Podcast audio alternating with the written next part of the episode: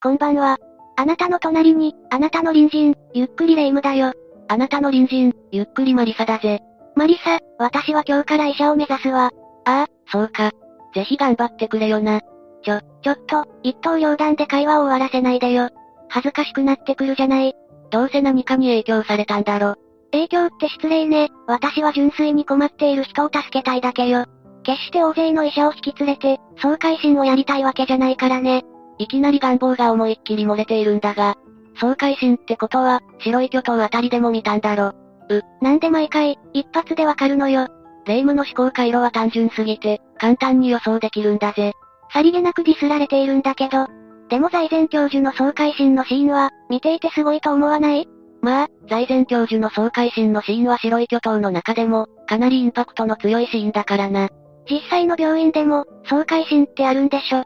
もちろん、白い巨頭ほど大掛かりではないが、きちんと、患者の担当医を引き連れての、総会診は行われているぜ。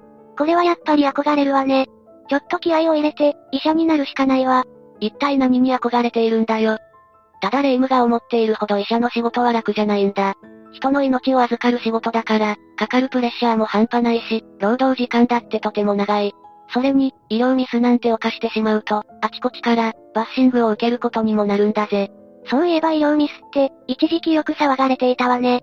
医療ミスって、人命に関わるミスだから、絶対に起こしてはダメだわね。ただ残念ながら日本では、今でも多くの医療ミスが起こっている。しかも、最新の設備を整えた大きな病院でも、信じられないような医療ミスが、散見されているんだ。逆に大きな病院ほど医療ミスが多い気すらするけど、それじゃ今回は、そんな大きな病院が起こした、医療ミスによる事故を紹介していくことにしよう。これはちょっと気になる内容だから、しっかりと聞かせてもらうわね。この動画を見れば、日本での医療体制の事実や、問題点がわかるので、ぜひ最後まで見ていってほしい。このチャンネルでは、事故や事件に関する事例を紹介していくわ。気になった視聴者さんは、ぜひチャンネル登録と高評価をお願いなんだぜ。それじゃみんなも、それではゆっくりしていってね。今回紹介する事故は、東京女子大事件だ。これは2001年と2014年に、東京都新宿区にある、東京女子医科大学病院において発生した、二つの事件になる。今回は二つの事件を取り上げるのね。っていうか、東京女子医大って、文春法で撃たれてなかった？理事長がどうとかって。さすがレイム、ゴシップ女王だな。だが今回は文春法とは別の話だ。その件もいずれ、話すことになるかもしれないがな。実は東京女子医科大学病院では、患者が亡くなった医療事故や、カルテ改ざんによる、隠蔽事件が起こっていたんだ。なんだか気な臭いわね。それにミスはともかく、隠蔽事件まで起こしていたのは、かなり問題ね。この二つの事件は、医療事故としても当時大きな話題になり、東京女子医科大学の名前が、世間一般に広く、知れ渡ることになったんだぜ。医療事故で有名になるなんて、不名誉すぎるわね。それに東京女子医科大学病院って、名前からしてかなり大きな感じがするけど、そうだな、まずは今回の事件の舞台になった、東京女子医科大学について軽く見てみよう。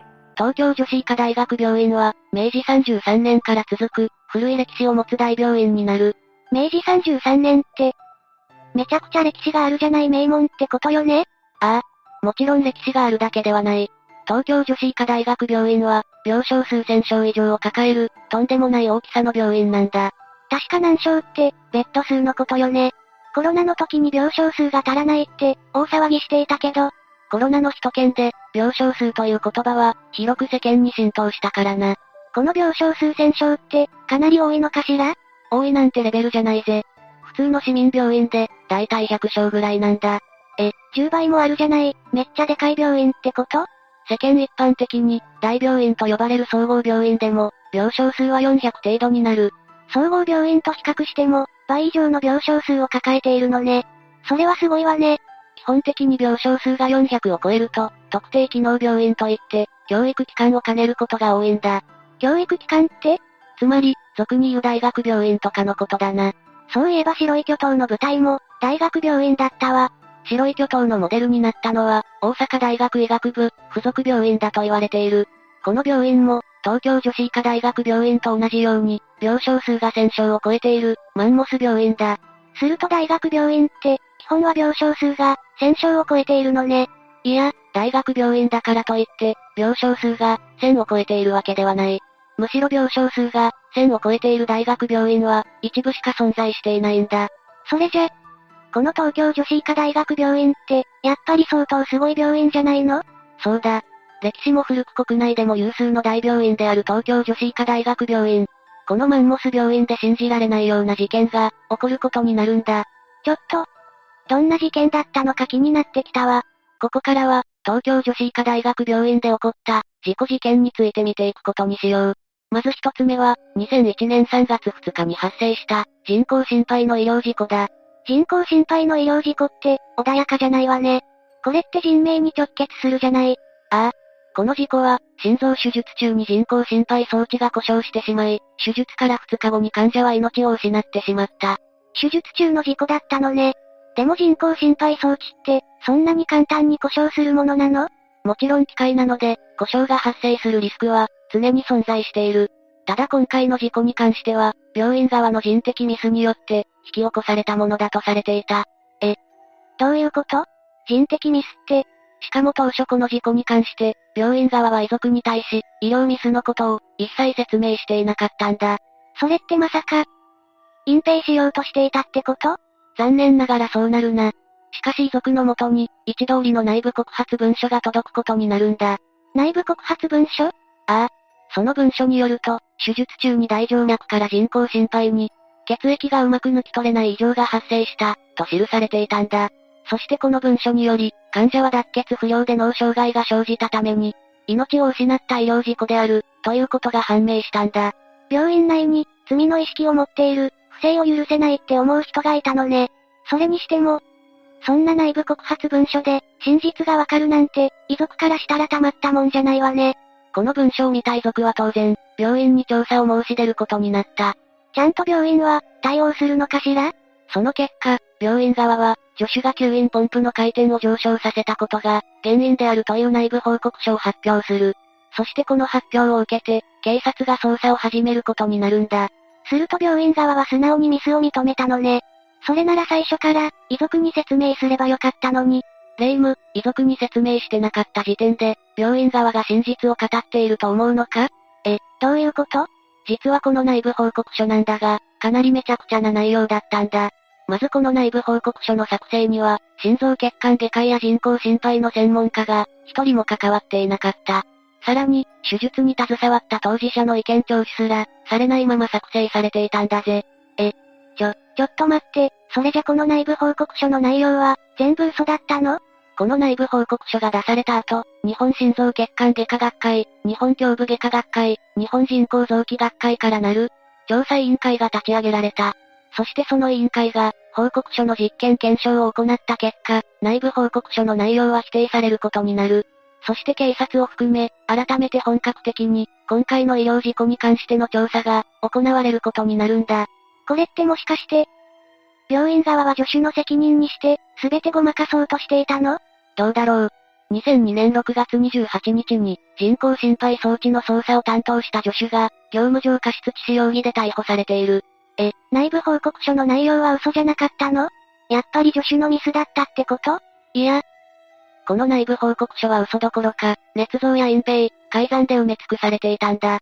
まず内部報告書には患者が脳障害によって命を落としたことが、記載されていなかった。実は今回の事故に関して、医師である医科大学講師が、被害者患者のカルテを改ざんしていたんだ。カルテの改ざんって、そんなことしたら、何を信じればいいのよ？これって、なんちゃら文書偽造罪とかになるんじゃ？有印私文書偽造罪、有印私文書変造罪とかのことか？なんちゃらって言うのやめろ。まず改ざんされたカルテには、患者が脳障害になった事実が隠蔽されていた。さらに脳障害を防ぐために、低体温療法を施行したことや、脳浮腫を防止する薬剤を用いたことも、記載されていなかったんだ。それって完全に、患者さんに脳障害がなかったことに、しようとしていたってこと？ああ。その上手術中の、瞳孔の大きさまで書き換えていたんだ。それって、なかなかのひどさだわ。これってカルテを改ざんした人間は、罰せられるわよね？もちろんこの人間は、警察に証拠隠滅容疑で、逮捕されることになる。有印私文書偽造じゃないのね。カルテは内部文書だからじゃないか？こういったこともあり、2002年7月、当時の坂口厚生労働大臣は、東京女子医科大学病院の特定機能病院を、取り消す処分を下すんだ。これは行政としても、迅速に対応したんじゃない？でも東京女子医大としては、相当やばい状況じゃないの？その後、2004年3月の東京地裁判決で、カルテの改ざんをした人間には、懲役1年執行猶予3年の有罪判決が下される。そして2005年2月には、厚生労働省移動審議会から、東京医科女子大学病院は、医療停止1年6ヶ月の、行政処分を受けたんだ。医療停止って、それって相当重い処分よね？まあ、医療における隠蔽や改ざん行為は、絶対に許してはいけないわよ。その一方で、業務上過失致死容疑で逮捕された助手は、最終的に無罪となっている。え、この事故ってやっぱり、助手のミスじゃなかったの？実は人工心肺装置の操作には、何も過失がなく、人工心肺装置自体に、過失があったものとされたんだな。それじゃ、人工心肺装置の故障だったのね。この助手の人、かわいそうじゃない？全くだ。しかも故障というか、この人工心肺装置には、薬事法の適用外のフィルターが、必要もない箇所に設置されていたんだ。このフィルターが閉塞したことが、事故の原因と断定され、誰も予見できなかったとして、助手は無罪になったんだぜ。ますます、病院の報告書は何だったのかしら。助手に罪をなすりつけようとしたのかしら。事故の隠蔽のために、立場が弱い人を、スケープゴートにしようとしてたのかしら。さすがにこの大学病院には猛省してもらわないと。今回の隠蔽行為は、国としても大事として対応していた。2006年11月、厚生労働省は、大学病院に対して6ヶ月間の戒告を下し、カルテ改ざんの医師に対して、保険医登録取り消しの処分にしたんだ。一人の命が失われているんだから、これは当然の対応だわ。しかし2007年8月には、安全管理体制が改善され、遺族の理解が得られたとの判断により、特定機能病院として再承認されている。すぐに元の状態に戻ってるじゃない。これって大丈夫なの？そう思うよな。残念ながら東京女子医科大学病院は、別の医療事故を起こすことになるんだ。やっぱりそうなるのね。次に2014年2月に発生した、プロポフォール過量投与について、見ていくことにしよう。2014年2月、頸部リンパ管種の摘出手術を受けた男児が、参加後の2月21日に、急性循環不全で命を落とした。この事故も手術中の事故だったの？いや、手術自体は問題なく成功しており、この男児が異常をきたしたのは、術後のことだったんだ。なんか、嫌な予感がしてきたわ。男児が命を落とした原因に、不審な点が見られたため、東京都が立ち入り検査を行った。そしてこの東京都の検査で、男児が命を落とした原因が、術後に投与された、プロポフォールが原因だった可能性があることが、分かったんだ。そのため、警視庁は業務上過失致死容疑で、捜査を開始することになる。そして捜査の結果、この男児には、成人用量の2.7倍ものプロポフォールが、投与されていたことが判明したんだぜ。このプロポフォールって、そんなに危険な薬剤なの？プロポフォールは全身麻酔剤の一種で、人工呼吸器を使う際の鎮静剤として、一般的に使用される薬剤だ。ただこの薬剤は過量に摂取すると、呼吸や心拍が著しく低下する恐れがあった。しかも過量摂取による中毒になった場合、解毒剤がなく、救出手段が存在していない薬剤だったんだ。え、めちゃくちゃ危険な薬剤じゃないのよ。だから、製薬会社による添付文書では、集中治療中の小児への投与は、禁止されていたんだ。そんな薬を、普通に投与しちゃったのね。またこの薬剤を投与するには、事前説明と、家族同意書が必要とされていた。しかし病院側は、説明もしていなければ、同意書も当然得ていなかったんだ。これは完全にアウトじゃない。でも普通に考えて、そんな危険な薬剤を、家族の同意なしで簡単に使うものなのかしら？さすがはレイム、いいところに気がついたな。この薬剤の使用に関して、病院側のとんでもない実態が明らかになる。今回の事故により、大学の医学部長や理事長が会見を開いて、謝罪することになった。また同時に、事故後の内部捜査の結果も発表されたんだ。その内容は過去5年間にわたり、14歳未満の55人に、63回ほど、プロポフォールを投与していたというものだった。え、それって、明らかにおかしいことが、平然と行われてたってこと？会見では医学部長らはこの事実を認め、過量投与も常態化していたと発表されるんだ。これってたまたま、今回の事故で発覚したということよね。それじゃ過去にも、もしかすると、プロポフォールの過剰投与で、命を落とした人もいたんじゃないの？この会見で理事長は、プロポフォールの小児投与事例のうち、12人が最短で数日後、最長3年以内に、命を落としていたことを発表した。え、もはや犯罪行為じゃない。殺人病院に近いんじゃ。55人中、12人が亡くなってるんでしょ ?2 割近いって異常よね。ただ、命を落とした小児の、明確な死因は不明だったために、あくまで可能性としての話にしか、ならなかったんだ。しかもプロポフォールの投与そのものは、法律上で禁止されているわけではなかった。いやいやいや。おかしいでしょ。添付書類には、小児への投与が禁止されていたんじゃないの？あくまで製薬会社が、使用上の注意として明記しているもので、そこには法的な拘束力は一切ない。そんな、こんなに危険な薬剤なのに。その代わり、使用する病院側では、医師個人の判断でプロポフォールが、簡単に使用ができないようにしていた。基本は、プロポフォールの代わりに使用できる薬剤を、優先して使用し、どうしても代用が効かない時のみ、使用を認めていたんだ。しかも使用に関しては、学内倫理委員会に審査に出して、承認される必要があり、家族の同意書も必須としていたんだぜ。でも、そのどちらもやっていなかったのよね。どう考えてもこの病院、ガバガバじゃないのよ。まあ、その通りなんだが。さっき、法律的には禁止されていないって言っていたけど、この病院への罰則は、一切ないのかしら？当然、今回の事故に関しては、厳しい罰則が設けられることになる。まず2015年2月6日に、今回の事故に関して、第三者委員会が事故調査報告書をまとめた。そして病院の過失を認定し、病院側には、安全対策についての改善を義務付ける、指示が出されたんだ。これって普通の改善命令じゃない。そんなんで大丈夫なの？もちろんこれだけではないぜ。厚生労働省は再度、特定機能病院承認取り消しを含めた、処分を検討するんだ。そして2015年4月14日に、厚生労働省社会保障審議会において、特定機能病院の取り消しに相当する、意見書がまとめられた。まあ当然だわ。さらに今回の事故を重く見た、日本私立学校振興共済事業団は、同大学病院の運営に問題があると判断する。そして同大学病院への補助金を、4億円減額したんだぜ。うーん、納得できないわね。やっぱり法律に違反していない以上、どうしても罰則として弱い感じがするわ。それに、刑事裁判にも当然なっていないのよねいや、警視庁は2020年10月、麻酔科医6人を書類送検しているんだ。え、今回の事故って罪に問われるの？いくら薬剤の使用に、法的な問題がないとはいえ、人の命が失われている。当然そこには、業務上過失致死が適用されるんだ。やっぱりそうよね。過料投与の行為自体は、罰せられないとおかしいもの。ただ東京地方検察庁は、6人のうち4人について、過失の度合いが低いとし、2021年1月26日付で不起訴にしている。そのため二人の麻酔科医が、2021年1月26日、東京地方検察庁によって、業務上過失致死罪で、在宅起訴されることになったんだ。なんかすっきりしないわね。遺族だったら、絶対に納得できないわね。ていうか、こんな病院に行くなんて、怖すぎるわよ。なんとかならないのかしら。そうだな。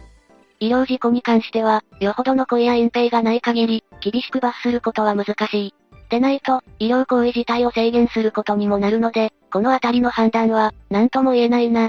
でも、でもね、被害に遭った男児の両親からしたら、納得いかないんじゃないもちろん被害者の両親も、病院を相手取り、約1億8000万円の損害賠償を求めて、民事裁判を起こしている。そりゃ両親からしたら当然だわ。明らかに病院側のミスだもの。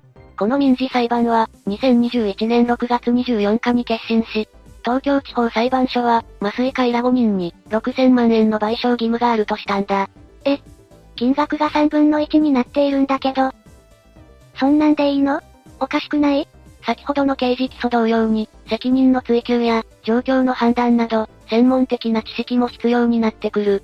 それだけに、その責任の範囲や、過失の程度の問題も、難しいんだろう。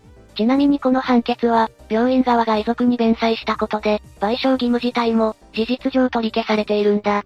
なんか後味が悪い終わり方ね。結局、病院が入ってた保険とかで、支払って終わりってことじゃないの？懲罰的ってのはやりすぎかもだけど、管理体制とか、病院内部の文化とか、どうも消せないわね。基本的に人の命を預かる医療現場は、多くの人が人命を救うために、日夜駆けずり回っている。ただその反面、些細な不注意や、きちんとルールを守らないことで、人の命を奪う医療事故を起こしてしまうんだぜ。正直、医者という仕事を少し甘く見ていたわ。やっぱり医者になろうとするのは、考え直した方が良さそうね。ようやく、医者の大変さが分かったようだな。霊夢にかかる患者の恐怖を考えたら、諦めてくれてほっとしたぜ。ということでマリサ、私はバンカーになるわ。バンカーって、ゴルフコースのバンカーか？それとも遠平号のことか？違うわよ、銀行かよ、バカラの胴元でもないわよ。自分でボケて突っ込むなよ。それにしても、今度は何を言ってるんだ？一流のバンカーを目指して、倍返ししてやるんだから。誰に倍返しするんだよ。何のドラマに影響されたのか、わかりやすすぎるんだぜ。ところで、バンカーってどうやってなるの？国家試験とかあるのかしら？そこからかよ。夢を見る前にまず、一般的な教養ぐらい身につけてくれよな。というわけで、今回の事件はここまでね。何がというわけなんだよ。まったく。適当なやつだな。そのうち倍返しされちまうぞ。自分がやったことは、巡り巡って自分に返ってくる。因果応報って聞くだろ。そういえば、大和田常務も、色々とやらかしてたわよね。ドラマだけじゃなく、現実でも。そういうことだ。レイム、お前も文春法には気をつけろよ。私みたいな小物に、文春法が炸裂したら、跡形もないわね。お、恐ろしいわ。自分で言うなよ。まったく。じゃあ、次回までのお別れだ。それまで皆が、無事に過ごしていることを祈ってるぜ。それじゃ、次回も私たちの隣人として、ゆっくりしていってね。